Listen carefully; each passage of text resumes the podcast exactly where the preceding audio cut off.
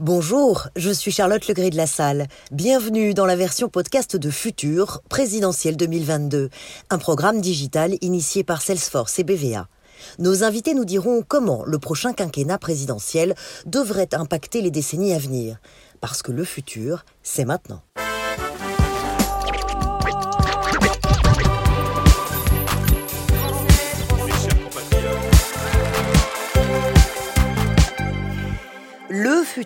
Les futurs, quel futur On ne va pas lire dans une boule de cristal, mais tout de même, nous sommes à la veille d'une grande échéance. Euh, nous sommes à la veille d'élire un nouveau président ou une présidente. Les grands enjeux plutôt que les petites phrases, le temps long plutôt que la polémique, c'est ce que nous souhaitons tous. Il y en a un qui regarde loin devant, c'est vous, Gaspard Koenig. Selon vous, euh, notre salut passe par la simplicité. Euh, à mes côtés, Christian Roudot, bonjour. Bonjour, salut à tous. Euh, qui nous aide à prendre du recul et à remettre euh, en perspective. Et puis euh, Christelle Craplet de BVA qui prend le pouls de l'opinion pour nous. Bonjour Christelle. Bonjour. Bonjour Gaspard Koenig. Bonjour. Je vous épargne les habituelles façons de vous présenter. Philosophe libéral, auteur prolifique, aventurier de la pensée, libéral, libertaire. Ce qui nous intéresse aujourd'hui, c'est Gaspard Koenig, l'homme politique. Et oui, vous descendez euh, dans l'arène avec un nouveau parti simple et avec un, livre manifeste. Hein, c'est le petit livre rouge de Gaspard Koenig. Simplifions-nous la vie ou comment se libérer de notre enfer bureaucratique. Ça, c'est vous qui le dites. Mais je voudrais d'abord vous soumettre cette citation du philosophe Henri Bergson. L'avenir, ce n'est pas ce qui va arriver, mais ce que nous allons faire. Et attention, vous n'avez pas 4 heures pour répondre.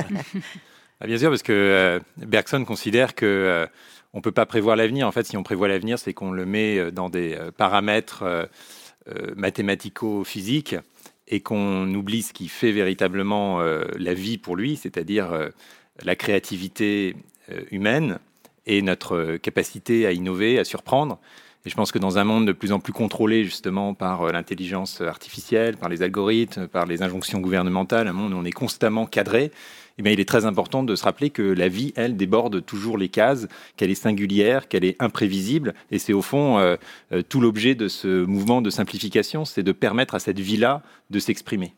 Bonne réponse, monsieur le philosophe, en moins de, moins de 4 heures. Hein. Le temps est respecté, euh, ne pas se mettre de barrières euh, et ouvrir tous les possibles. Christelle, tu vas nous dévoiler une, une enquête exclusive dans un instant. Effectivement, parce que vous dites que l'enfer bureaucratique n'intéresse pas les élites médiatico-politiques. Eh bien, nous, sondeurs, nous nous sommes intéressés au sujet. Nous avons posé des questions aux Français sur ce thème et vous le verrez, il y a un certain nombre de surprises.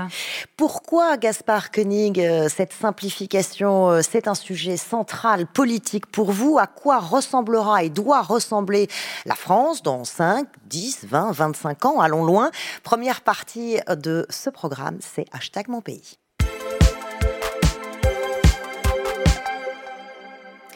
Alors, quelle France voulez-vous pour demain? Qu'est-ce que vous nous proposez? La priorité, c'est de d'abord passer par cette simplification, euh, de se débarrasser d'une dictature administrative. Euh, qu'en pensent les Français? On va peut-être commencer par là. Alors effectivement, posons quelques chiffres. On leur a demandé est-ce qu'ils pensaient qu'il y avait trop de réglementation, que cela bridait l'innovation. Et ils sont effectivement près des deux tiers, 64%, à nous répondre cela, alors que finalement, seuls 36% d'entre eux pensent que, eh n'y a pas trop de réglementation et que finalement, c'est utile pour protéger les individus. Mais surtout, il y a ce chiffre très fort, 83%, qui nous déclarent que la lourdeur administrative, finalement, c'est quelque chose qui les préoccupe personnellement. Alors, pour tout vous dire, ça nous a un petit peu étonné parce que nous, dans nos enquêtes qualitatives, c'est pas forcément quelque chose qui ressort spontanément, mais il faut croire que c'est effectivement un irritant pour les Français. Je suppose que cela vous inspire euh, certains commentaires. 83%, il n'y aura même pas besoin de second tour, c'est super. Et c'est précisément moi ce que, ce que j'ai vu euh, en parcourant la France. D'abord en la parcourant à cheval euh, l'année dernière, en logeant chez l'habitant. Sur les pas de Montaigne. Sur les pas de Montaigne. Et ça m'a mis la puce à l'oreille parce que j'ai vu que les gens parlaient constamment de ça. De quoi parle-t-il le soir à table quand il n'y a pas de caméra, quand il n'y a pas justement de sondage, quand il n'y a pas de biais d'observation? Eh bien, ils parlent de tel article de code rural, de telle injonction de l'ADREAL, de tel problème avec la préfecture. L'ADREAL, c'est des initiales. Hein, c'est toutes ces, acronymes, ces administrations régionales. euh, qui véritablement les empêchent parfois d'aller jusqu'au bout de leurs rêves, de faire leur métier, de, faire des, de faire leur association, bref, de vivre leur vie. Et ils ont le sentiment de devenir comptables d'eux-mêmes et d'être complètement perdus dans un univers normatif qu'ils ne comprennent plus du tout. Or, la base de l'état de droit, c'est quand même que nul n'est censé ignorer la loi. Aujourd'hui, nul ne peut la comprendre. Donc ça pose un problème démocratique central. Et on le connaît, l'inflation normative, c'est quelque chose qui est recensé depuis 50 ans. Le Conseil d'État publie des études tous les 5 ans. On va rappeler quelques chiffres, vous les donnez dans, votre livre, mais pour qu'on se rende bien compte, hein, parce que inflation, bon, qu'est-ce que ça représente? Il y a votre expérience, il y a cette température de l'opinion, et puis il y a les chiffres. Euh, vous citez entre 400 et 500 000 le nombre de normes en France. Le volume consolidé de lois est de 85 000 articles. Le nombre de règlements, plus de 233 000 articles soit un total euh, de 317 667 euh, articles. Vous parliez des codes. Le droit civil est régi par 75 codes. Euh, code du travail, 3900 pages, ça pèse 1 kg 570 grammes. code rural, 3072 pages. Code de l'urbanisme, 3540 pages. On tourne toujours autour de entre 3 et 4000. Hein. En tout cas, au poids, c'est lourd. vous, vous, vous dites qu'il y a des textes absolument pour tout y compris pour les pièges aragondins, et que justement, personne n'est censé euh, ignorer la loi. Si vous en faites la, colonne vertébrale de votre engagement politique et de votre parti, c'est parce que pour vous, ça va bien plus loin qu'une histoire de paperasse. Pourquoi Expliquez-nous pourquoi c'est une histoire de justice sociale et donc une question éminemment politique? C'est une question politique parce qu'en fait, euh, la norme, c'est un rapport de pouvoir. Et la norme permet de contrôler les gens. Et aujourd'hui, elle marche euh, naturellement à l'avantage des puissants qui euh, la demandent, qui en profitent, qui au mieux euh, savent s'orienter dans le système parce qu'ils vont avoir un cabinet d'audit, un avocat fiscaliste, un expert comptable qui va pouvoir les aider et leur permettre d'optimiser en fait leur situation. Parce que dans mhm. un système complexe, vous avez les initiés qui euh, en tirent profit, et puis vous avez ceux qui sont à l'extérieur et qui... Vous dites euh, ça exclut, ça discrimine, ça opprime, ça favorise les puissants, ça met à genoux les faibles. C'est fort comme mot. Mais simplement, je l'ai vu. C'est-à-dire, j'ai vu des agriculteurs qui euh, décrochent qui ont 50 lettres siglées République française non ouverte sur le siège passager du véhicule utilitaire et qui arrêtent et qui, un jour ou l'autre, seront rattrapés par la patrouille, souvent à cause d'ailleurs d'histoires d'assurance, et qui verront leur vie à peu près ruinée parce qu'ils n'ont pas réussi, ils n'ont pas réussi l'exploit euh, de comprendre euh, le système. Mhm. Et naturellement, ça pousse les gens, du coup, à se mettre dans des grandes entreprises, dans des grands ensembles qui, eux, peuvent assurer euh, l'admin, le juridique, le service compta, etc. Et donc, ça bride tous les métiers qu'on peut exercer soi-même, ça bride toutes les, initiatives qu'on peut prendre, ça, brise, en fait, les rêves de beaucoup de mhm. gens. Et par ailleurs, pourquoi est-ce qu'on a instauré ce système de contrôle? Parce qu'on ne fait pas confiance aux gens. Et c'est là que c'est une question politique euh, centrale mhm. qui, au fond, remet en cause deux siècles de notre modèle jacobin. C'est pour ça que c'est quelque chose de, très, de très profond dans notre rapport à la nation, à l'État. On ne fait pas confiance aux gens, donc on va essayer de millimétrer leurs moindres actions. Et les gens le sentent bien et renvoient cette défiance envers l'État et sont dans, un, dans, un, dans, un, dans une situation euh, quasiment de, de, révolte ou de semi-anarchie parce qu'ils considèrent que tout ce qui vient de la préfecture, des ministères, de Bruxelles, tout ça c'est n'importe quoi, tout ça ça s'applique pas au terrain, tout ça ça les étrangle. Et donc, euh, à l'inverse, simplifier, c'est faire confiance, parce que c'est mettre la norme à un bon niveau de généralité qui fait qu'on se dit, bah, les gens sur le terrain vont avoir l'intelligence de pouvoir l'adapter à leur situation, à leur environnement, de pouvoir passer des compromis avec, euh, avec leurs voisins, avec leurs patrons. Alors Gaspard Koenig, ici dans cette émission, on s'appelle Futur, mais on aime bien regarder, on s'intéresse au temps long, on aime bien regarder un petit peu en arrière. Euh, on a ce moment euh, pour éclairer le, le, cheminement intellectuel de l'invité, où on cherche, on va fouiller dans les archives un, personnage qui a pu inspirer cet invité. Alors c'était un peu compliqué de, trouver une vidéo de Montaigne, de Tocqueville, de John Stuart Mill, hein, des grandes inspirations pour Gaspard Koenig, mais on a trouvé quelqu'un d'autre, euh, le président Pompidou.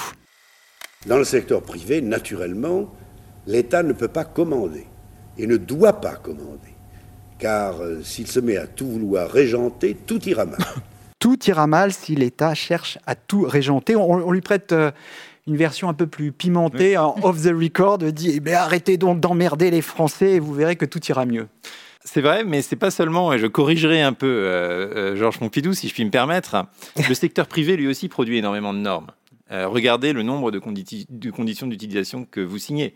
Regardez euh, ce que vous imposent les banques, les assurances, les propriétaires quand vous essayez, de louer un appartement et que vous devez constituer des dossiers de 50 pages.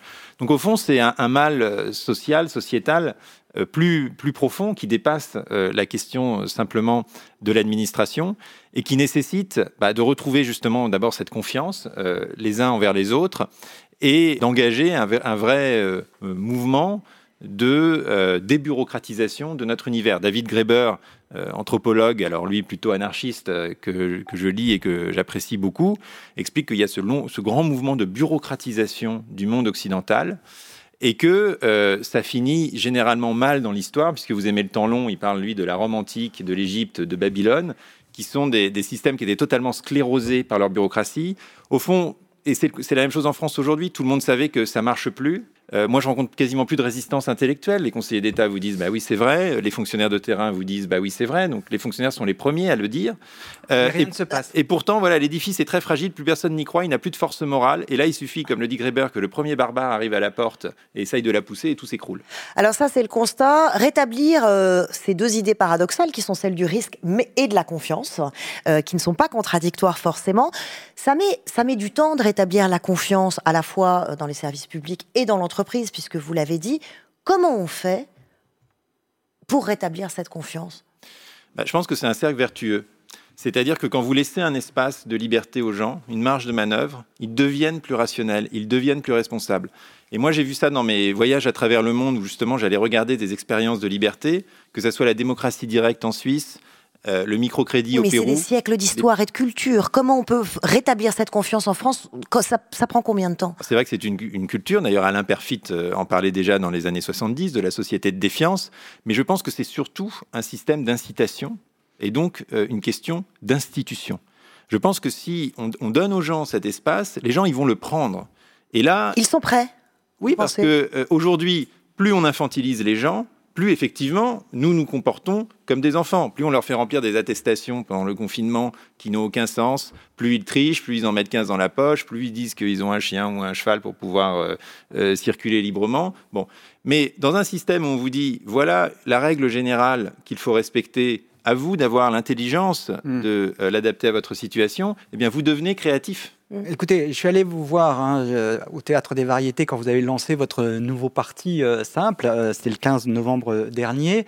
Et installé, euh, alors on était entouré, il y avait effectivement beaucoup de jeunes, ce qui m'a un peu surpris, pour être honnête. Je m'attendais à ce que bah, ce soit plutôt un public euh, non, mais assez poujadiste. On se dit, voilà, la, la question euh, de, la norme, des règlements, euh, ça n'a pas forcément intéressé les jeunes. Eh bien, je, détrompez-vous, c'est bien le cas. Mais alors, la question que je me suis posée, parce que là, vous êtes dans le constat, mais les solutions, avec une réduction drastique des règlements et des normes, le risque serait une flambée des contentieux. Euh, vous croyez vraiment au pouvoir de la médiation? Euh, La France, pays du compromis et de la concorde, on a un peu de mal à y croire. Alors d'abord, je reviens juste sur le premier aspect, les jeunes. Euh, je pense que la simplicité, au-delà de la question administrative, c'est aussi un formidable thème existentiel qui aujourd'hui concerne justement cette nouvelle génération. Mhm. Parce que dans la simplicité, il y a la sobriété, il y a la simplicité de vie, il y a le rapport à la nature, il y a le rapport non médié à l'autre. Et euh, euh, moi, c'est un peu, j'ai expérimenté là pendant ces mois à cheval euh, un dépouillement assez radical. Et je pense qu'il y a un vrai appétit pour ça et qu'aujourd'hui, on ne vit pas tellement une crise de la rareté, comme ça a pu être dans les siècles industriels, qu'on vit une crise de l'abondance, qu'on a trop de tout, trop d'informations, trop d'énergie, trop de biens, et que euh, euh, chacun aspire au fond à se délester d'un certain nombre de choses. Et la simplicité, c'est aussi ralentir aussi. oui, c'est aussi une, c'est aussi une, règle de vie. Mmh. Euh, c'est presque une règle artistique. Regardez comment quand Michel-Ange parle de son David, il dit je n'ai pas essayé de construire David, j'ai retiré du marbre tout ce qui n'était pas David. Hmm. C'est aussi un principe philosophique, c'est le rasoir d'Occam, euh, l'idée de simplifier les concepts pour arriver à une parole très simple, très épurée. Donc ça, c'est quelque chose qui, qui intéresse Alors, la médiation, La médiation. Et ensuite, bah, nous, nous avons un projet euh, vraiment radical de simplification, parce que la simplification, chaque gouvernement, depuis 50 euh, ans, a sa commission de simplification, sa loi de simplification. Alors le plus drôle, c'est que la dernière loi s'appelait la loi de décomplexification. Donc, c'est dire qu'on était assez mal parti déjà. Euh, rien, que pour le dire. Et à chaque fois, l'erreur est la même, c'est qu'ils se demandent quelles normes on va bien pouvoir ôter. Mais quand on en enlève une, bah, on rompt un équilibre, donc il faut en rajouter deux. Et pendant ce temps-là, il y en a quatre qui sont revenus par la fenêtre parce que la machine à produire de la norme, elle, continue. Et donc nous, ce qu'on propose, c'est une approche systémique qui se demande quelle norme garder.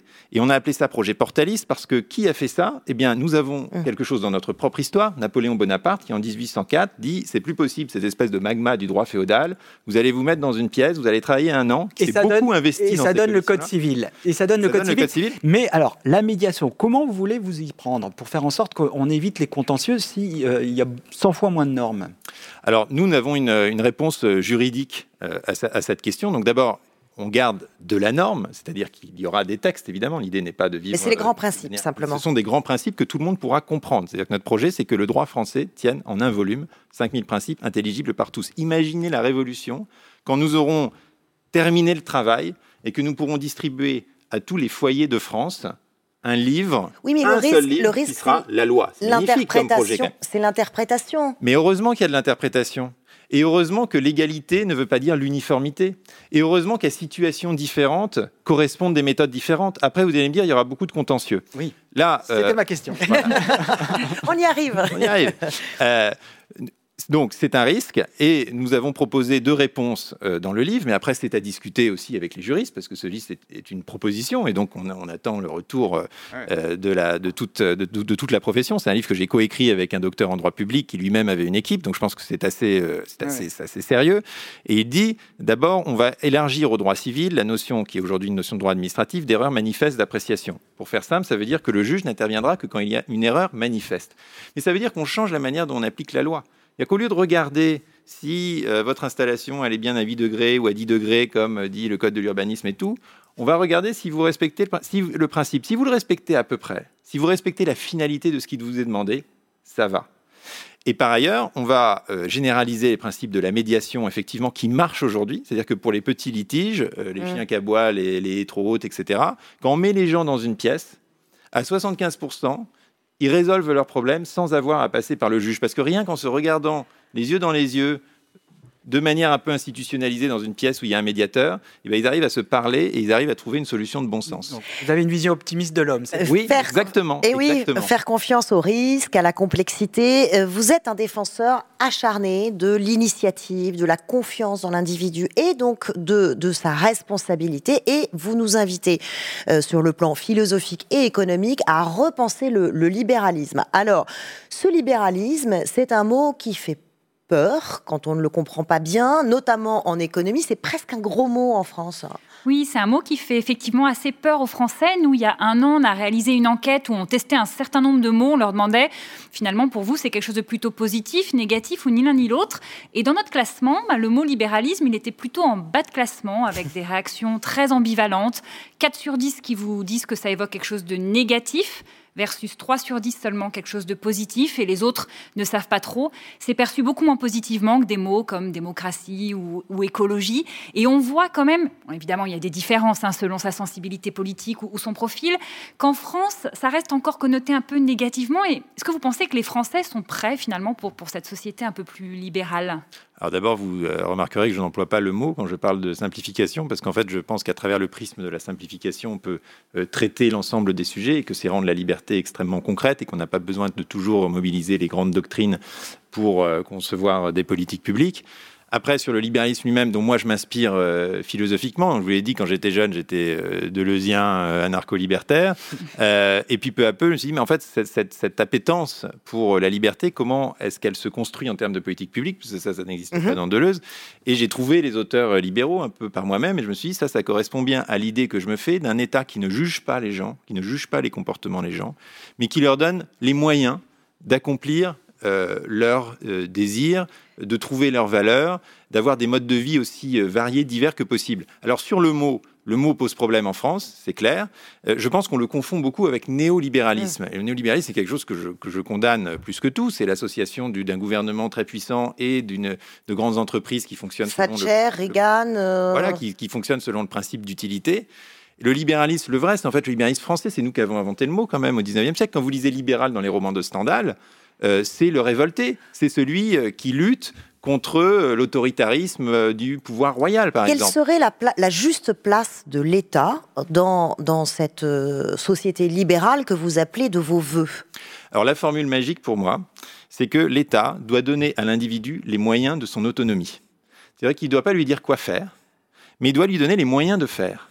Donc il a un rôle très important, mais il n'a pas à émettre de jugements moraux. Mhm. Mais donc ça veut dire qu'il euh, doit donner l'information aux gens, il doit donner aussi les moyens financiers, par exemple. C'est pour ça que je suis favorable à un revenu universel. Et on y reviendra. et on je pense que pour avoir les moyens de décider de sa vie, il faut aussi avoir une barre de liberté réelle, en avoir les moyens financiers. On va, on va en parler. Alors restons sur la place euh, de l'État, cette place qui semble selon vous, la place la plus, la plus équilibrée on va, C'est un peu le sujet marronnier d'une campagne euh, présidentielle, à savoir le nombre de fonctionnaires. Est-ce qu'il faut tailler ou pas à la hache, hein, vous savez? Alors, on en parle un petit peu moins en ce moment que, par exemple, en 2017 mmh. avec euh, le programme Fillon.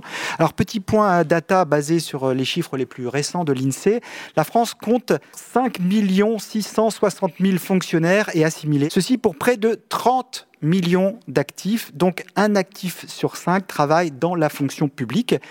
Mais regardons maintenant un comparatif international du nombre de fonctionnaires par habitant. Eh bien, la France n'est pas la championne du monde de la fonctionnarisation. Hein. On n'est pas forcément euh, un pays courtelinesque. On se situe à la sixième place des pays de l'OCDE, derrière les pays scandinaves et le Canada. Donc 89 fonctionnaires pour 1000 habitants. Alors, Gaspard, euh, vous, ne voulez pas hein, tailler à la dans les effectifs de la fonction publique, mais vous voulez réinventer l'administration. Comment? Mon but n'est absolument pas de réduire euh, le nombre de fonctionnaires. Le but est de les remettre sur le terrain. Donc, ce qu'on propose dans le livre, c'est de créer des maisons du citoyen. Aujourd'hui, le gouvernement a commencé à recréer des maisons France Service qui sont sur le territoire et qui donnent accès aux différents services publics. Mais les agents qui gèrent ces maisons France Service ont juste un, pouvoir de conseil. Ils, donnent aux gens l'adresse des sites, éventuellement un numéro de téléphone.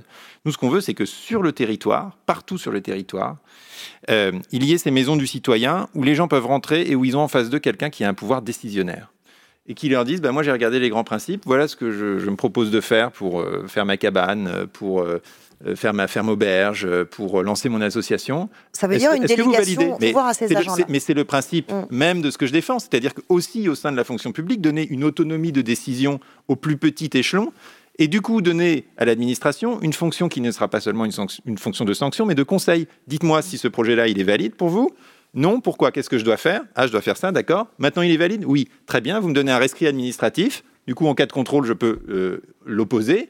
Et donc, je retrouve de la sécurité juridique. Et aujourd'hui, beaucoup de gens font des choses en se disant mm. Ah, tiens, s'il y a une commission, je vais être planté, ils vont me trouver un truc. Et ils sont donc, du coup, ils, essayent de, se mettre dans des interstices, ils vivent un peu cachés. Tout ça est très malsain, n'est pas bon pour notre démocratie, n'est pas bon aussi pour. Euh, euh, enfin, est très, bon pour les extrêmes, quelque part, parce que du coup, les gens ne croient plus au système. Donc, je pense qu'il faut remettre les agents au service, véritablement, du citoyen. Et eux-mêmes le demandent, parce qu'il y a eu des sondages qui sont sortis récemment et qui montrent le mal-être de la fonction publique qui elle-même n'en peut plus de faire un métier qu'ils considèrent absurde et qui n'est pas fidèle à leur idéal. Et nous, on a beaucoup de gens qui nous écrivent, qui sont des proviseurs, euh, des fonctionnaires euh, des DREAL, évidemment des profs, des policiers, des infirmiers, qui dénoncent exactement la même chose. Tout le monde a besoin d'autonomie dans son métier, qu'on soit fonctionnaire ou qu'on travaille dans le secteur privé. Vous dites que cette inflation euh, de normes, c'est une forme d'exercice du pouvoir. L'entreprise est elle-même un, bourré euh, de normes, un monde ultra normé. Là aussi, vous voulez le simplifier, euh, le libérer. À quoi ressemblera l'entreprise de demain?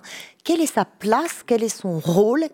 Et je dirais même, quelle est sa responsabilité dans le monde de demain? Je vais commencer par une anecdote qui m'est arrivée récemment. J'ai été contrôlé par, euh, par une contrôleuse de train donc, à la SNCF, mhm. qui est un service marchand, la SNCF, même s'il est public. Et euh, je m'étais trompé dans le, mois de mon billet. Et euh, elle, a, elle a, disons, compris ma bonne foi et elle m'a pas fait payer d'amende. Elle m'a juste fait payer le prix du billet. Et elle m'a dit, mais en décembre, ça sera plus possible parce qu'en décembre, désormais, il y a un, un nouveau système où on va devoir, on va fonctionner en escouade. Et puis, on, devra appliquer le règlement à la lettre. Donc, on n'aura plus aucune marge de manœuvre euh, pour, euh, euh, pour exercer notre jugement. Elle dit, dans ce cas-là, moi, ça m'intéresse plus d'être contrôleuse. Moi, j'ai demandé mon transfert dans un autre service. Et c'est précisément le monde dont on ne veut pas. C'est le monde où, en fait, on transforme les, les, les, les gens en robots. parce qu'on leur demande d'appliquer de manière mécanique une règle, qu'elle soit édictée par l'entreprise ou qu'elle soit édictée par l'État. Et donc, un, monde d'entreprise libérée, entre guillemets, bah, c'est un monde où précisément euh, le but de l'entreprise et du management, c'est de confier au plus petit acteur le maximum de responsabilités possibles encadré bien sûr, mais de lui dire oui, vous avez une marge pour négocier, vous avez une marge pour euh, faire un prix, vous avez une marge pour essayer de comprendre une situation avec votre intuition, avec parfois euh, des erreurs. Mais en fait, sans ça, on, arrive à un univers qui est euh, non seulement robotisé, mais déshumanisé. Là aussi, vous voulez rétablir, oh, il faut rétablir la confiance, la confiance à la fois des collaborateurs de l'entreprise au sein de l'entreprise, vous parliez de cette contrôleuse, et la confiance du consommateur aussi dans ces entreprises. Comment on rétablit cette confiance, ça passe par quoi concrètement? Je pense que ce qui, est, important, encore une fois, c'est que le consommateur, il ait euh, l'information. Mhm. Donc, euh, que, et ça, pour le coup, c'est euh, le rôle de l'État de s'assurer que les produits répondent à un certain nombre de labels, par exemple, qui fait qu'on sait ce qu'on achète, on connaît les conséquences de, de, nos actes sur l'environnement, sur le social, etc. Et du coup, on peut orienter nos comportements de consommateurs en fonction de cette information. Et donc, vous voyez, là, c'est assez euh, parlant sur le rôle que j'attribue à l'État. Le rôle de l'État n'est pas de dire ce que les entreprises ont le droit de vendre ou pas, n'est pas de dire ce qu'elles doivent faire ou pas, si elles doivent faire de la RSE ou pas, mais c'est simplement d'être certain que le consommateur est informé de tout ça et donc peut ensuite euh, exercer son jugement pour euh, choisir l'un ou l'autre euh, suivant euh, ses goûts et ses convictions, mais qu'il y en ait pour tout le monde. Euh, on va ouvrir un peu les frontières dans notre monde globalisé. L'enjeu majeur de demain, c'est évidemment la question du, dérèglement climatique. Comment on fait sans normes? Autrement dit, quand on a un objectif aussi, aussi important, il faut bien de la contrainte pour y arriver, non? Mais encore une fois, je, suis pas, je ne veux pas un monde sans normes. Je veux mhm. des normes compréhensibles. Et en fait, quand les normes sont compréhensibles, on peut davantage les respecter. C'est un peu euh, l'équivalent de la révolution protestante pour la lecture de la Bible.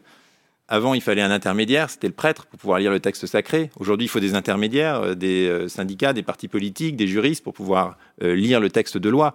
Demain, dans un monde simplifié, tout le monde pourra comprendre ce qu'on exige de lui, y compris donc sur le plan environnemental. Sur l'environnement, d'abord, de point de vue un peu philosophique, je pense que la recherche de simplicité est très liée, au fond, au rapport à la nature. Et euh, Tocqueville, qui est le premier à avoir dénoncé la, tutelle administrative, c'est pas étonnant si c'est aussi lui qui a écrit 15 jours dans le désert, qui est un livre justement où il voyage dans les forêts primaires euh, du Michigan avant toute industrialisation, où il va sous les canopées euh, qui n'ont jamais été touchées par l'homme, il rencontre les tribus primitives et il s'émerveille de ce monde où on peut avoir un rapport direct. Donc, donc les deux sont très liés. Et enfin, sur les politiques publiques à mettre en œuvre, bah, moi, je suis très favorable à une vraie euh, fiscalité carbone. On essaye depuis 15 ans, avec plus ou moins de bonne volonté. Euh, il y, a trois gouvernements qui s'y sont essayés, qui ont échoué, c'est compliqué. On va proposer, nous, un dispositif euh, qui fait que l'argent, le fruit de la taxe, est immédiatement redistribué à ceux qui la payent. Donc c'est un, dispositif en vase clos. Il n'est pas utilisé pour autre mm. chose, pour faire d'autres projets. Et donc il compense immédiatement, au fond, euh, le, coût de cette, de cette fiscalité, mais en même temps, il conserve le système d'incitation qui fait que, naturellement, les gens vont aller vers la solution la plus économe en carbone. Et je pense que payer le prix de ce qu'on consomme en termes de dommages à la nature est, absolument essentiel. Aujourd'hui, regardez les gens qui font du binge-watching sur, sur, Netflix en regardant plein de reportages sur l'environnement. Et eh ben, en fait, ils consomment énormément d'énergie. Et donc, j'ai rien contre le fait qu'il y ait ces reportages sur l'environnement, mais il faudrait qu'ils en payent le prix et que du coup, ils en aient aussi un usage plus. Gaspard Koenig, j'ai une suggestion. Plutôt que de monter un parti, vous devriez rejoindre les écologistes, parce que ce que vous dites n'est pas très éloigné de ce que dit Yannick Jadot en termes d'une TVA modulable euh, favorisant les produits euh, vertueux, en tout cas les produits euh, durables.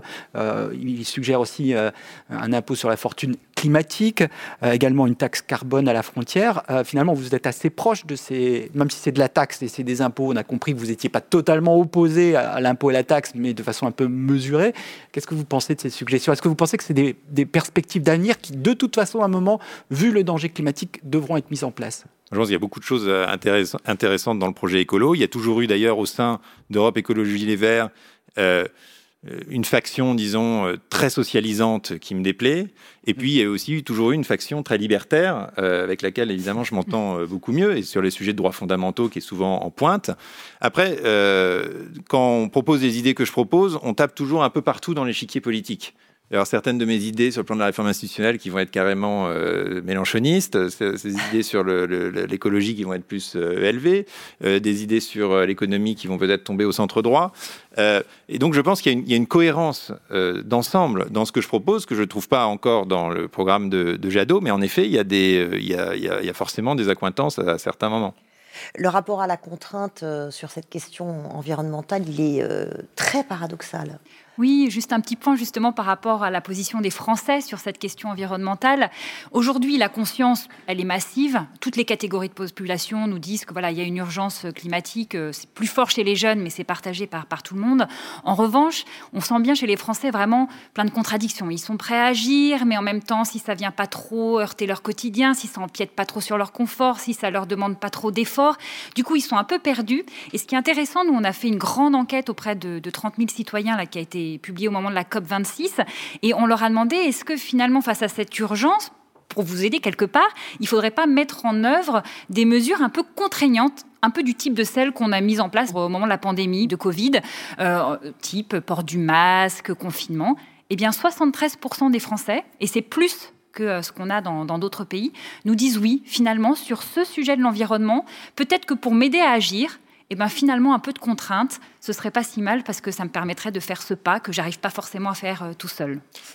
je suis très opposé à la politique sanitaire de ce gouvernement et je pense qu'on a trop tendance à délaisser nos libertés au nom de euh, la sécurité, au nom de la lutte contre le terrorisme au nom de la lutte contre le réchauffement climatique. Il faut faire très attention parce que les libertés, une fois qu'on s'en affranchit, bah, c'est très difficile de les retrouver, c'est pas instinctif.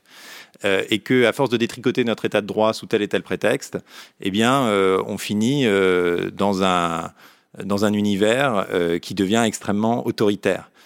Et encore une fois, je pense que par exemple, mettre un prix lié à la production carbone, ça, c'est aider les gens à faire des choix, parce que quelque part, ça leur permet de faire le meilleur choix pour la planète, tout en faisant le meilleur choix pour leur portefeuille. Et donc, euh, quelque part, je trouve ça plus ingénieux parce que, en cas de besoin absolu, ou si quelqu'un a une priorité qui n'aurait pas été prévue par certains textes d'interdiction, bah, il pourra quand même euh, prendre l'avion, par exemple. Donc, interdire l'avion, c'est débile parce qu'il y a des gens qui en ont besoin pour faire des choses très bien, y compris très bien pour la planète faire payer le coût pour que ça, reste exceptionnel est plus intelligent parce que ça permet de faire des arbitrages euh, qui euh, bah, dépendent justement des circonstances particulières. Il y a un fil rouge dans votre pensée qu'on va continuer à, tirer euh, ensemble. Comment dans ce nouveau monde accomplir nos destinées individuelles? Quelles études Quels métiers? Comment on va travailler Avec quelle chance Quel bonheur même? C'est hashtag mon avenir. Bonjour, mon nom est Jean-Christophe Benis, je suis managing partner de Next Corpo, c'est un fonds d'investissement pan-européen avec une petite particularité, nous investissons principalement dans des startups et des projets technologiques avec un fort impact. Euh, mon cher Gaspard, c'est un plaisir de vous lire hein, euh, la majorité du temps, même si je ne partage pas la totalité de vos idées. J'ai une question qui tourne autour de la notion de libre arbitre et euh, de technologie. La notion de libre arbitre est quand même une énorme tarte à la crème. N'avez-vous pas peur que une trop grosse régulation du monde technologique induirait une baisse de production productivité euh, liée aux technologies et une baisse du potentiel de vie meilleure euh, d'une certaine manière que les technologies peuvent, peuvent apporter. Alors, effectivement, moi j'ai fait un long reportage et voyage autour de l'intelligence artificielle.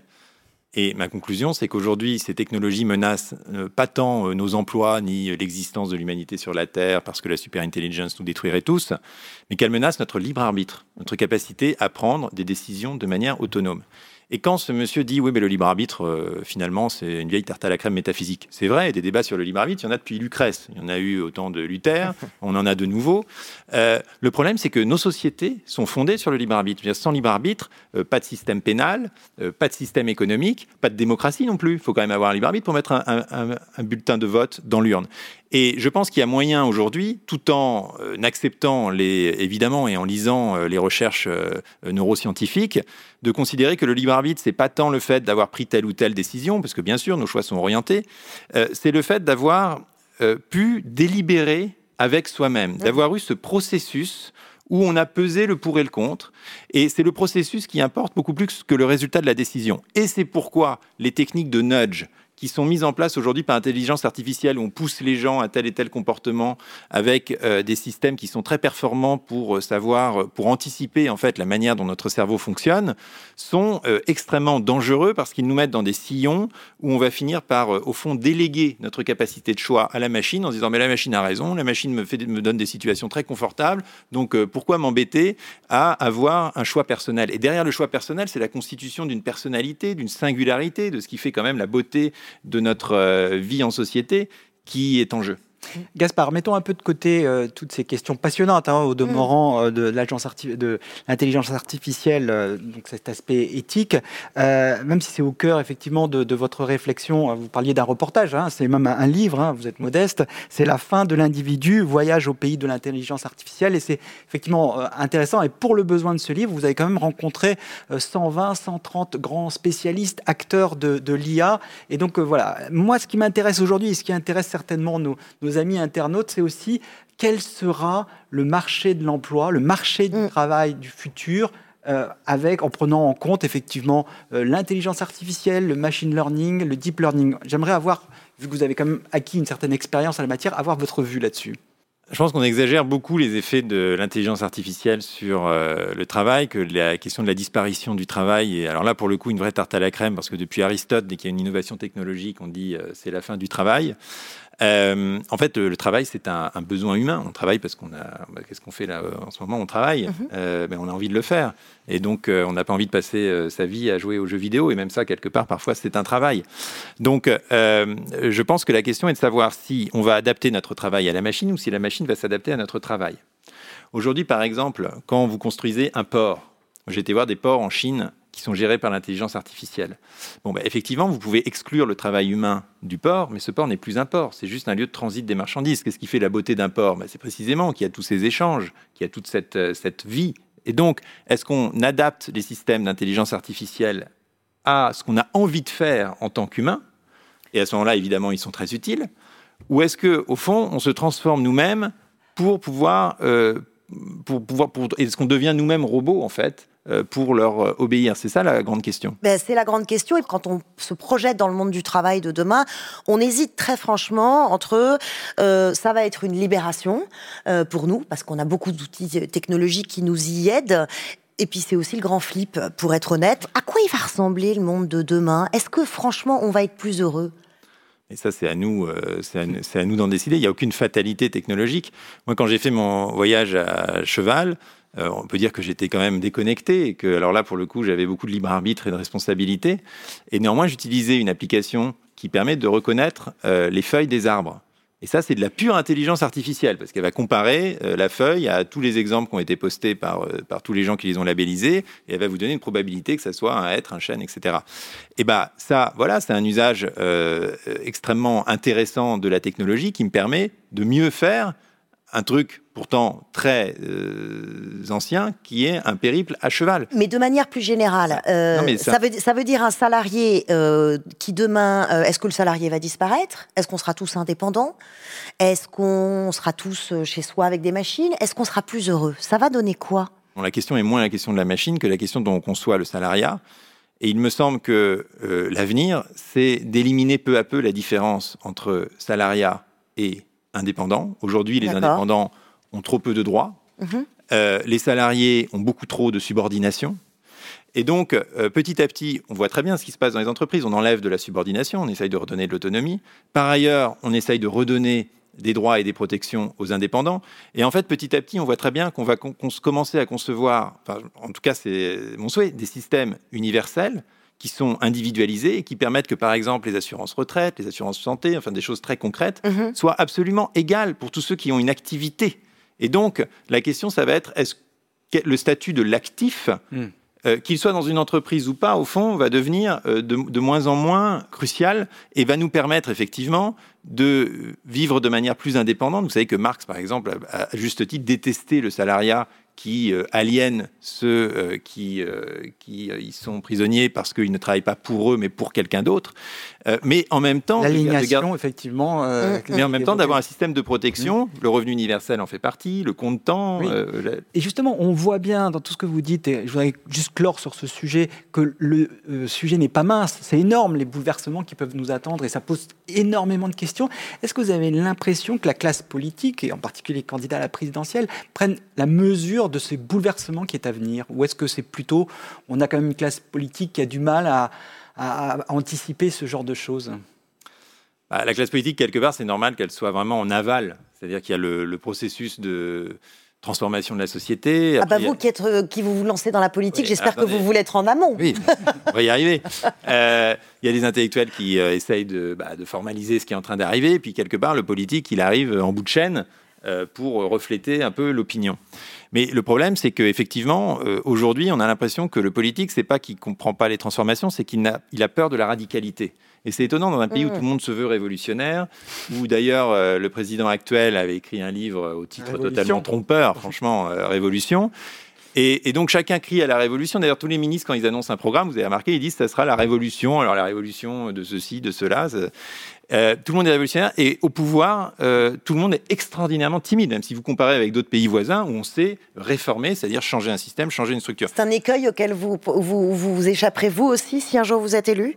Ah bah, en tout cas, le programme euh, qu'on propose sur la simplification, par exemple, est un programme d'une radicalité le petit livre extrême, c'est-à-dire de diviser par 100 le nombre de normes. Le revenu universel, c'est quand même très radical aussi. L'autonomie locale, c'est très radical. Tout ça, c'est radical, mais c'est réaliste, c'est chiffré, c'est possible. Euh, et je pense que c'est le, bon chemin à trouver, à garder une sorte de foi dans la transformation euh, des, systèmes et en même temps ne pas être utopique, c'est-à-dire ne, ne pas vouloir plaquer un espèce de schéma de société abstrait, parce que ça, ça rate toujours, et ça finit justement par euh, de la déception et de la demi-mesure. Alors, on a une petite séquence dans Futur, ça s'appelle Futur antérieur. On va chercher dans le passé comment on voyait le futur. Peut-être un cheminement intellectuel pas si compliqué finalement, mais c'est toujours intéressant. Alors, on peut dire que vous, vous avez plutôt bien réussi hein, sur les bancs de l'école, euh, agrégé de philo, euh, normalien. En primaire, comment imaginiez-vous l'école de l'an 2000 Je me demande si vous étiez aussi clairvoyant que ces gamins. On regarde.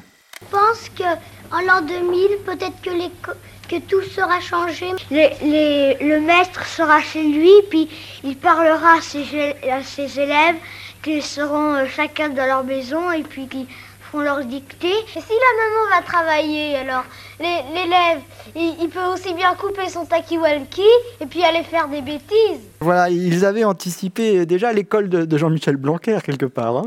Mais demandez aux gamins euh, qui ont été, euh, bah, comme les miens d'ailleurs, qui ont dû euh, subir des cours à distance pendant six mois si euh, c'est une expérience si positive que ça.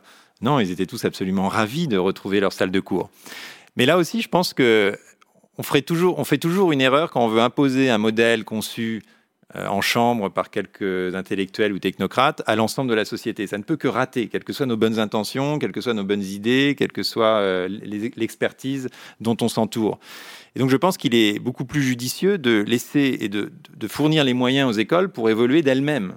Je pense que le grand secret là-dedans, c'est évidemment de donner de l'autonomie aux établissements scolaires, que les proviseurs puissent, dans le système public, euh, choisir les profs, euh, choisir les méthodes d'éducation avec un objectif qui lui reste fixé par l'État, avec euh, des moyens qui restent alloués par l'État, avec euh, euh, une carte scolaire, quoi qu'on en pense, qui reste destinée par l'État, mais que néanmoins chaque établissement puisse chercher sa voie, expérimenter. Et évidemment, c'est de ces milliers, de ces millions d'expérimentations que naîtront les nouveaux modèles. Enfin, l'objectif euh, premier d'une éducation, c'est quand même de préparer la jeunesse à son propre avenir, c'est-à-dire au, au métier de demain. Est-ce qu'il faut complètement revoir le système d'éducation pour préparer les jeunes au métier de demain, Christelle?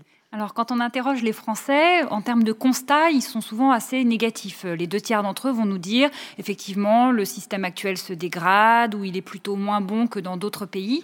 Mais quand on teste un certain nombre de mesures, on voit qu'ils sont aussi parfois un peu conservateurs. Ils ne sont pas du tout favorables au fait que, par exemple, on, remplace euh, l'écriture manuscrite au profit d'une écriture digitale ou qu'on passe tout d'un coup à des cours qui seraient 100% euh, en ligne. Donc on voit qu'ils sont un peu voilà, pétris de, paradoxes sur, certains points. Mais quand même, quand on les invite à choisir un peu de manière binaire, on leur dit qu'il vaut mieux enseigner le latin que le codage, ils sont une majorité à nous dire plutôt le, codage. Donc plutôt à se projeter finalement plus dans ce qu'ils perçoivent comme quelque chose d'avenir par rapport, euh, par rapport au latin. Euh, le codage pour se préparer au métier de demain. Euh, regardez ce que nous dit le site Pôle Emploi. 85% des emplois euh, de 2030 n'existent même pas encore. Alors, on peut déjà commencer à les identifier. Hein. On parle beaucoup en ce moment des roboticiens, des data scientists, des imprimeurs 3D, des jardiniers urbains, coach en carrière pour seniors, et oui, avec le vieillissement de la population, et même planificateur de fin de vie. pour organiser sa fin de vie, c'est morbide, mais c'est comme ça. Hein. Il va bien falloir s'organiser et même thérapeutes en désintoxication digitale. On imagine qu'ils auront beaucoup de succès. En termes de besoins et de demandes, selon la dernière enquête BMO 2021, BMO, c'est les besoins en main-d'œuvre.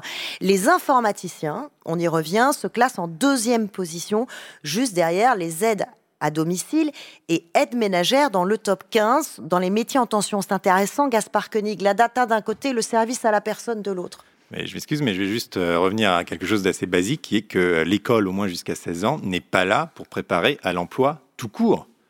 Ni de demain, ni d'aujourd'hui, ni d'hier. Ah bon? Ah non. Elle est là, euh, depuis Victor Cousin, pour émanciper les individus de leur milieu, leur ouvrir l'esprit, leur donner les connaissances culturelles qui leur permettront d'évoluer en société, leur apprendre l'histoire pour qu'ils sachent d'où ils viennent en tant que citoyens et en tant qu'êtres humains, c'est avant tout à ça que sert l'école. C'est pas ce que pensent les parents. les parents, ils veulent quand même les préparer. Non mais attendez, attendez. ils nous disent eux que pour eux l'école doit quand même préparer hmm. à l'avenir et notamment à l'avenir professionnel. Mais on est beaucoup mieux préparé au métier de demain quand on a une solide culture générale, que on sait réagir en société et qu'on sait justement prendre des décisions de manière indépendante que quand on a passé euh, cinq ans à apprendre le coding. Alors c'est très bien d'ailleurs d'apprendre le coding, c'est formidable qu'il y ait des cours de coding, mais ça ne peut pas se substituer à euh, l'apprentissage des humanités. Et moi, je vois très bien dans les gens qui aujourd'hui évoluent dans les, justement dans les sphères d'intelligence artificielle que j'ai beaucoup fréquentées, vous avez plein de gens qui ont étudié la philosophie, mhm. parce que ça leur a donné une, une alacrité, euh, une vitesse d'esprit qui fait qu'après, ils se sont mis sans trop de problèmes à quelque chose d'autre. Et comme les métiers de demain seront justement, comme on ne les connaît pas d'abord, comme ensuite, ça sera un univers du travail probablement très dynamique, plus flexible, avec des gens qui pourront euh, réorienter leur carrière de manière euh, plus intense. Et bien, précisément, il faut leur donner, euh, au fond, de quoi savoir prendre leurs propres décisions, plus que du contenu, parce que ça, le contenu, ils vont le, ils vont le, ils vont l'apprendre au fur et à mesure, comme tout le monde. Mais il ne faut pas perdre de vue que l'école est là pour nous donner une culture commune. Mmh C'est vraiment ça l'essentiel. Alors, je ne sais pas si beaucoup d'enfants rêvent de ne pas travailler dans la vie. Euh, en tout cas, ce serait une option possible si euh, votre idée d'un, je cite, revenu de liberté pour tous, le libère, si cette idée euh, voyait le jour. Votre think tank Génération Libre l'avait proposé, c'était en 2014. À la dernière présidentielle, le candidat socialiste Benoît Hamon avait repris le concept à son compte et il s'était pris une claque monumentale. Je ne sais pas si a un lien de cause à effet. En tout cas, c'était le résultat des urnes qui était assez sévère. En tout cas, euh, cinq ans après, on a retesté l'idée, hein, Christelle, auprès des Français. Alors, ça donne quoi? Alors aujourd'hui, on a 59% des Français qui nous disent qu'ils sont favorables à ce euh, revenu universel quand on leur explique brièvement de, quoi il s'agit. Alors l'adhésion n'est pas non plus massive dans le sens où on a 17% seulement qui nous disent qu'ils sont très favorables et quand même 41% qui sont opposés. Mais c'est vrai que quand on compare à ce qu'on observait euh, juste avant euh, l'élection de 2017, on avait posé cette question, on a quand même une progression de l'adhésion. À l'époque, c'était plus partagé, c'était moitié-moitié pour ou contre. Aujourd'hui, ils sont une petite majorité qui sont euh, favorables. Il faut quand même garder à l'esprit que pour certains, le revenu universel, c'est aussi synonyme finalement de décourager, on découragerait le travail et finalement on encouragerait ce qu'on peut appeler l'assistanat. Alors c'est tout l'inverse parce que l'assistanat, c'est aujourd'hui. Aujourd'hui, vous avez une bureaucratie sociale terrible qui fait que les gens qui font des demandes de RSA, par exemple, Ils ont 18 pages à remplir avec des acronymes totalement incompréhensibles. Vous avez, comme toujours, les initiés qui euh, bah, peuvent fraude, fraude, parce qu'ils connaissent, ils connaissent bien les arcanes du système, et vous avez effectivement des centaines de millions de fraudes euh, tous les ans. Et puis vous avez tous les outsiders, entre un tiers et deux tiers des bénéficiaires potentiels du RSA, qui ne touchent rien parce que c'est trop compliqué, parce qu'ils sont perdus. Et vous avez tous ceux qui l'ont, qui ont peur de le perdre en permanence, et qui du coup euh, bah, ont peur d'entreprendre, ont peur euh, d'avoir euh, des activités qui vont pas être un CDI, mais qui vont leur apporter un petit complément de revenus, et ont peur du contrôle, parce qu'il faut aller se justifier auprès des CAF, parce qu'il y a des, inspecteurs des CAF qui peuvent débarquer chez vous pour vérifier si vous vivez en couple ou pas, parce que si vous vivez en couple, à ce moment-là, c'est conjugalisé, qui regarde combien il y a de, de brosses à dents dans le verre. C'est ça la réalité du contrôle social aujourd'hui. Et le revenu universel n'est jamais qu'une formidable simplification de notre système d'allocation qui dit on automatise tout ça, on ne vous demande plus rien. Tout individu a droit à la même chose. Donc il n'y a plus de conditions. Tout le monde le touche et ensuite vous en faites ce que vous voulez. Mais quand vous en faites ce que vous voulez, qu'est-ce qui se passe? Ça, les, expérimentations qui ont été faites, notamment en Inde par Guy Standing, mais aussi celles que j'ai été voir moi au Brésil, dans des petits villages au-dessus de Sao Paulo, montrent absolument toute la même chose. Vous donnez aux gens une stabilité sur un revenu minimal qui leur permet euh, simplement de, de, survivre, de subvenir à leurs besoins de base, qui est quand même le minimum quand on vit dans une société prospère. Mais ensuite, qu'est-ce qu'ils font? Ben Ensuite, justement, ils peuvent anticiper l'avenir. Dans le village au Brésil où j'ai été, on m'a dit que les gens réapprenaient à, conjuguer les verbes au futur. Parce qu'avant, ils étaient stressés par la fin de mois, pas pouvoir payer les factures, alors que là, ils se projettent. Et donc, du coup, euh, on constate toujours que le taux d'entrepreneuriat augmente. Parce que sur cette base stable, les gens peuvent essayer quelque chose, essayer une formation, essayer une activité, euh, essayer un job qui va peut-être pas leur plaire. Donc en fait, c'est quelque chose qui encourage le travail et qui, euh, par ailleurs, euh, permet d'éliminer les effets de seuil. C'est-à-dire que techniquement, vous n'aurez plus jamais quelqu'un qui gagne davantage avec les allocations que l'autre en travaillant. Tout ça, c'est terminé. Donc ça simplifie drastiquement notre système socio-fiscal. Est-ce que ça s'équilibre Parce Est-ce que ça s'équilibre Parce qu'on a quand même euh, ce que euh, Édouard Philippe appelle le vertige de la dette. On a quand même une, dette monumentale qui avoisine les 3 000 milliards euh, d'euros. Est-ce que votre système, hein, en, un mot, est-ce que vous pensez que ça s'équilibre et qu'on n'est pas encore en train de gréver les finances publiques pour l'avenir?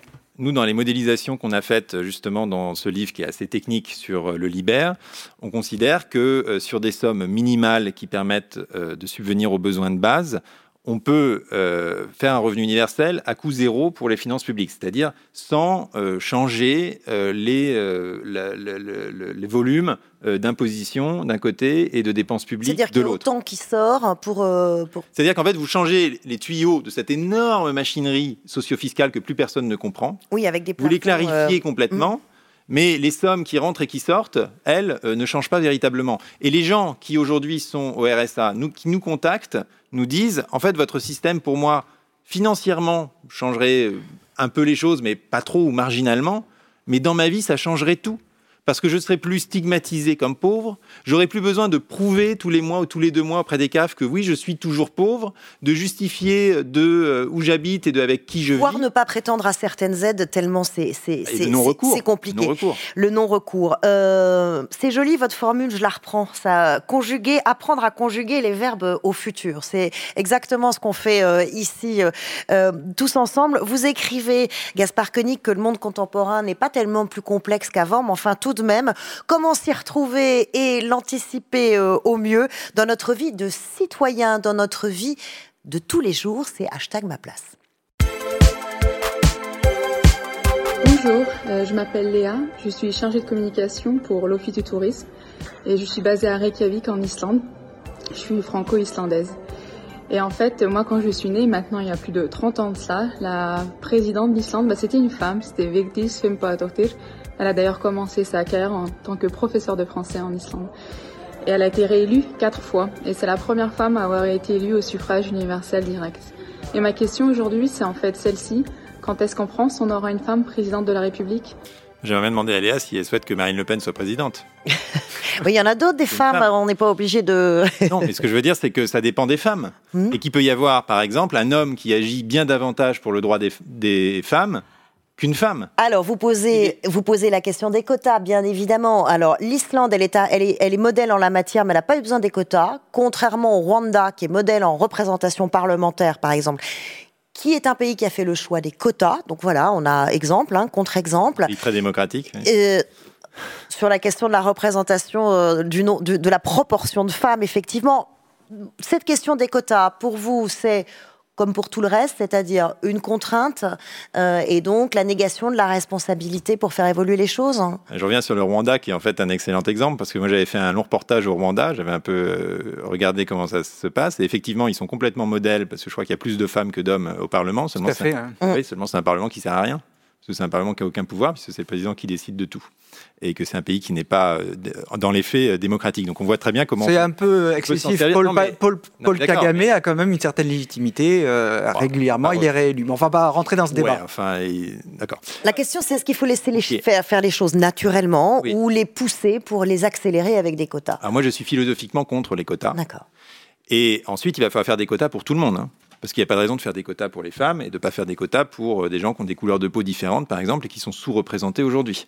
Donc on va finir avec des conseils d'administration ou des parlements ou des assemblées où il faudra vraiment euh, mesurer euh, en fonction de bah, toutes ces caractéristiques euh, biologiques données qui a, la, légitimité d'aller où. Après, je comprends très bien que les quotas, ça marche aussi parce que ça force la société à évoluer dans une direction qui est évidemment une direction souhaitable.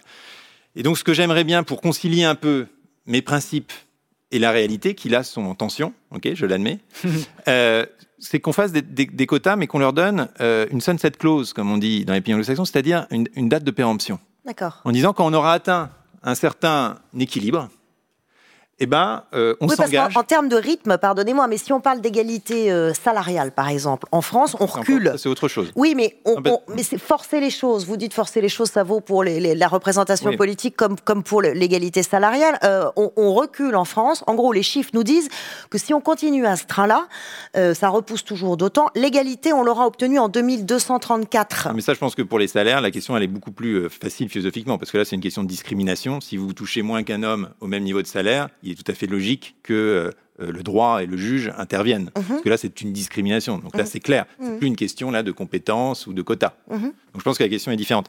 Et encore une fois, sur les quotas, si on dit voilà, on a atteint, on s'engage à ce que quand on aura atteint l'équilibre qu'on souhaite sur euh, X années, euh, on fait disparaître ce système. C'est-à-dire qu'on comprenne bien dans la société que c'est quelque chose de provisoire, de temporaire. Une échéance. Mais pour corriger une situation qui est anormale, mais que ce n'est pas une solution pérenne ni c'est intéressant ce, côté incitatif parce que quand même, vous n'aimez pas l'excès de loi et on, peut le comprendre. Néanmoins, euh, si on voit la loi Copé-Zimmermann euh, en 2011, ça a fait quand même bouger les choses dans les conseils d'administration des grandes entreprises. Hein. Petit chiffre, en 10 ans, la proportion de femmes dans les conseils d'administration est passée de 20 à 47% Je pense que personne ne peut s'en plaindre.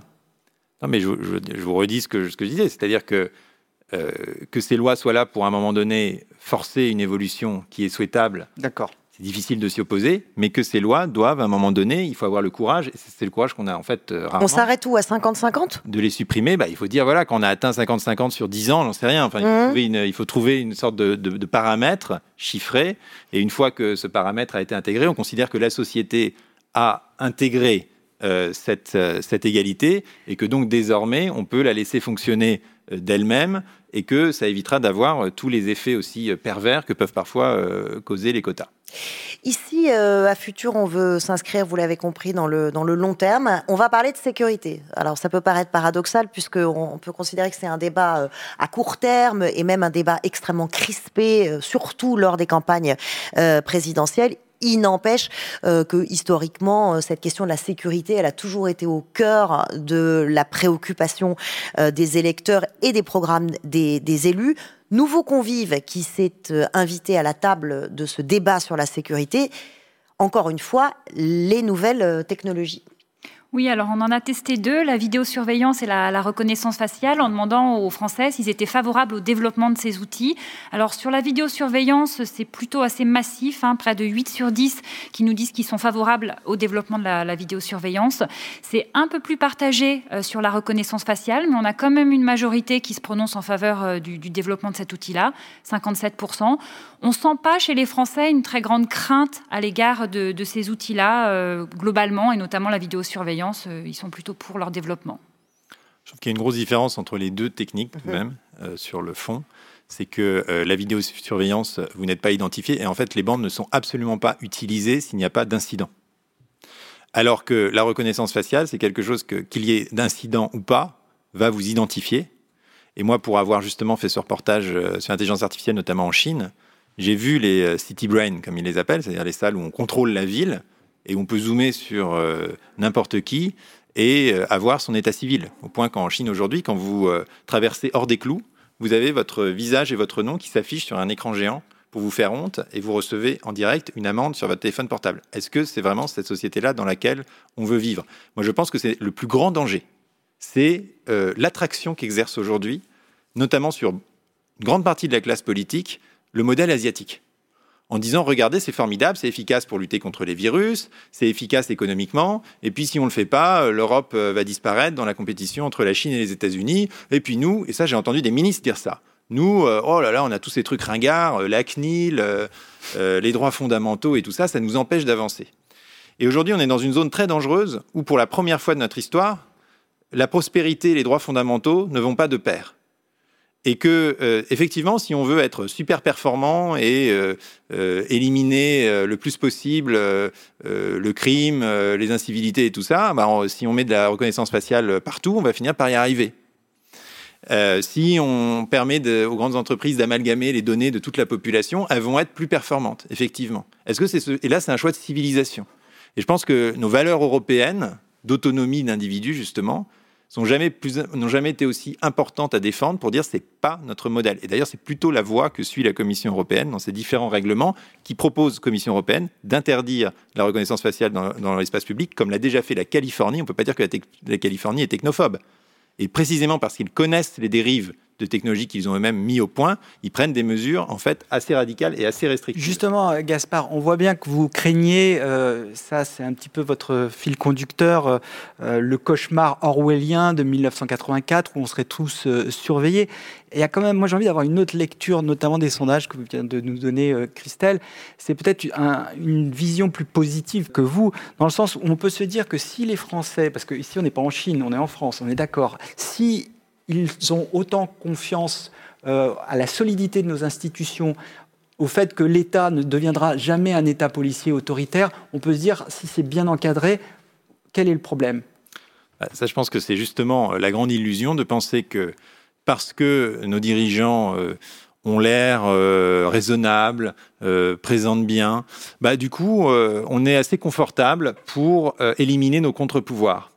C'est ce qui se passe aujourd'hui. Ça fait euh, sur les dernières six années, on a passé plus de temps en état d'urgence que sans état d'urgence, ce qui veut dire tout simplement que euh, sur euh, les grandes questions de société, notamment sur les mesures sanitaires, le Parlement n'a plus voix au chapitre et tous les six mois vote pour ne plus voter. C'est pas le cas en Angleterre, c'est pas le cas en Allemagne, c'est pas le cas en Espagne, c'est pas le cas en Italie. Nous, on est toujours en état d'urgence. Et on se dit, c'est pas grave, c'est normal, parce que regardez, ce gouvernement, il est constitué de gens qui ont l'air tout à fait modérés, raisonnables. Donc, euh, on, peut, euh, on peut leur laisser nos libertés, pas de problème. On leur fait confiance, ils vont assurer euh, notre sécurité, notre santé. Moi, je ne crois pas du tout. Je pense que tout pouvoir a besoin de contre-pouvoir. Que, euh, comme le dit euh, Lord Acton, euh, le pouvoir corrompt, le pouvoir corrompt naturellement, et que pour empêcher le pouvoir de corrompre, il ne faut pas juste se fier à la bonne mine d'un dirigeant parce que ah, on est en France, ça ne peut pas se passer en France. Il faut mettre en place des institutions qui précisément empêchent euh, et toujours Mais on, euh, on- contredisent le pouvoir. Gaspard Koenig, il ne s'agit pas seulement de, de, de bonnes mines. On a des institutions euh, solides quand même, avec des pouvoirs, des contre-pouvoirs en France, dans un État qui, jusqu'à preuve du contraire, reste démocratique, euh, avec des institutions. Vous voulez les changer, soit. Mais euh, puisque vous parlez de, de, de cette pandémie, et Hmm. projetons-nous dans le futur, il y en aura d'autres. Mm. Euh, Qu'est-ce que justement vous nourrissez comme réflexion par rapport à ça? Sur les règles, sur les libertés individuelles qu'on aura ou qu'on qu'on n'aura plus, et, mais aussi sur notre responsabilité collective? Bah, Je pense que justement, la pandémie a été une excellente illustration de ce que c'est que la production normative laissée à elle-même. Les attestations ont été quand même un chef-d'œuvre euh, de cauchemar bureaucratique qu'on a été à peu près les seuls à mettre en place. et qui justement évacue toute responsabilité individuelle, c'est-à-dire qu'on peut expliquer aux gens ce que c'est que le virus, comment on se protège, comment on empêche de le transmettre. Et là, non, on doit constamment se. Je pense qu'ils ils sont nombreux à, à l'avoir compris, mais si non, on, mais ce que je veux dire, projette demain. Non, mais ce que je veux dire, c'est que euh, du coup, avec tout ce, tout ce système mis en place, les gens n'avaient plus peur du virus, ils avaient peur de la police. Et ils mhm. passaient leur temps à essayer de trouver des solutions pour contourner le système. Et c'est précisément tout ce que j'aborde, c'est-à-dire une infantilisation qui provoque des comportements euh, tout aussi stupides que les lois qui sont censées euh, les empêcher, et euh, qui nous met dans ce cercle vicieux où on est constamment à jouer au chat et à la souris. ça, c'est des papiers pour, se déplacer. Mais si on prend la question la plus, sérieuse du, du, vaccin, puisqu'on on va avoir une multiplication et, on est en train de courir avec ces vaccins derrière, derrière ce virus, et c'est le jeu du chat et de la souris. Mais bon, pour l'instant, c'est l'arme la plus puissante et la plus efficace qu'on ait. Quelle est notre responsabilité par rapport à ça? Ben Justement, maintenant qu'on a des vaccins, alors d'abord c'est formidable mhm. que l'État les ait, euh, disons, diffusés auprès de la population, que les scientifiques du monde entier aient contribué à les trouver en un temps record, c'est formidable, mhm. super. Mais précisément, maintenant qu'on a le vaccin, que ce vaccin est universel, euh, disponible, efficace, et sera rendu encore plus efficace par euh, les rappels qui arrivent. Du coup, c'est quasiment plus une question de politique de santé publique. C'est vraiment une question de responsabilité individuelle parce que si vous voulez vous protéger. Donc on laisse tranquille ceux qui veulent pas se faire vacciner. Si vous voulez vous protéger aujourd'hui, vous pouvez. Et j'encourage tout le monde à le faire. Donc ça veut dire que ceux qui risquent d'avoir des formes graves, de, vraiment euh, pâtir de la circulation du virus, sont ceux qui, quelque part, ont fait le choix de ne pas se faire vacciner. Mhm.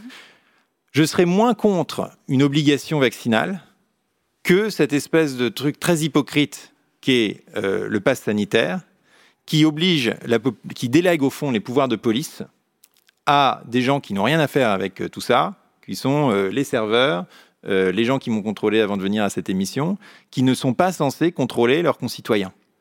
Et donc, quelque part, l'État devrait avoir, s'il souhaite mettre en place une obligation vaccinale, je ne suis pas favorable, mais je serais moins indigné, devrait avoir le courage d'aller jusqu'au bout, de dire, bah oui, c'est une obligation, et euh, c'est euh, les forces de l'ordre qui la mettent en œuvre et on ne demande pas aux gens euh, de cliquer cinq fois par jour pour rentrer dans les espaces publics. Et il ne faut pas oublier que enfin, ce qui se passe en ce moment, là on parlait de la dérive à la chinoise, je parle vraiment de l'instrument qui a été choisi, qui est le pass. C'est vraiment le début d'une société où l'espace public, qui est un espace de libre circulation, qui est un espace de vagabondage dans la cité, qui est en fait l'espace depuis l'Antiquité de l'agora. C'est là que se font euh, les échanges, c'est là que se fait le débat démocratique, est un espace qui devient euh, tronçonné, en sas, que nous devons prouver à chaque fois notre identité, euh, notre bonne foi, nos différents certificats pour, pour, les, pour, les, pour les passer. Et ça, je pense que c'est vraiment quelque chose qui peut être ensuite généralisé à plein d'autres aspects de la vie en société. On parle de la reconnaissance faciale pour les transports en commun maintenant, et qu'il faut absolument s'en prévenir.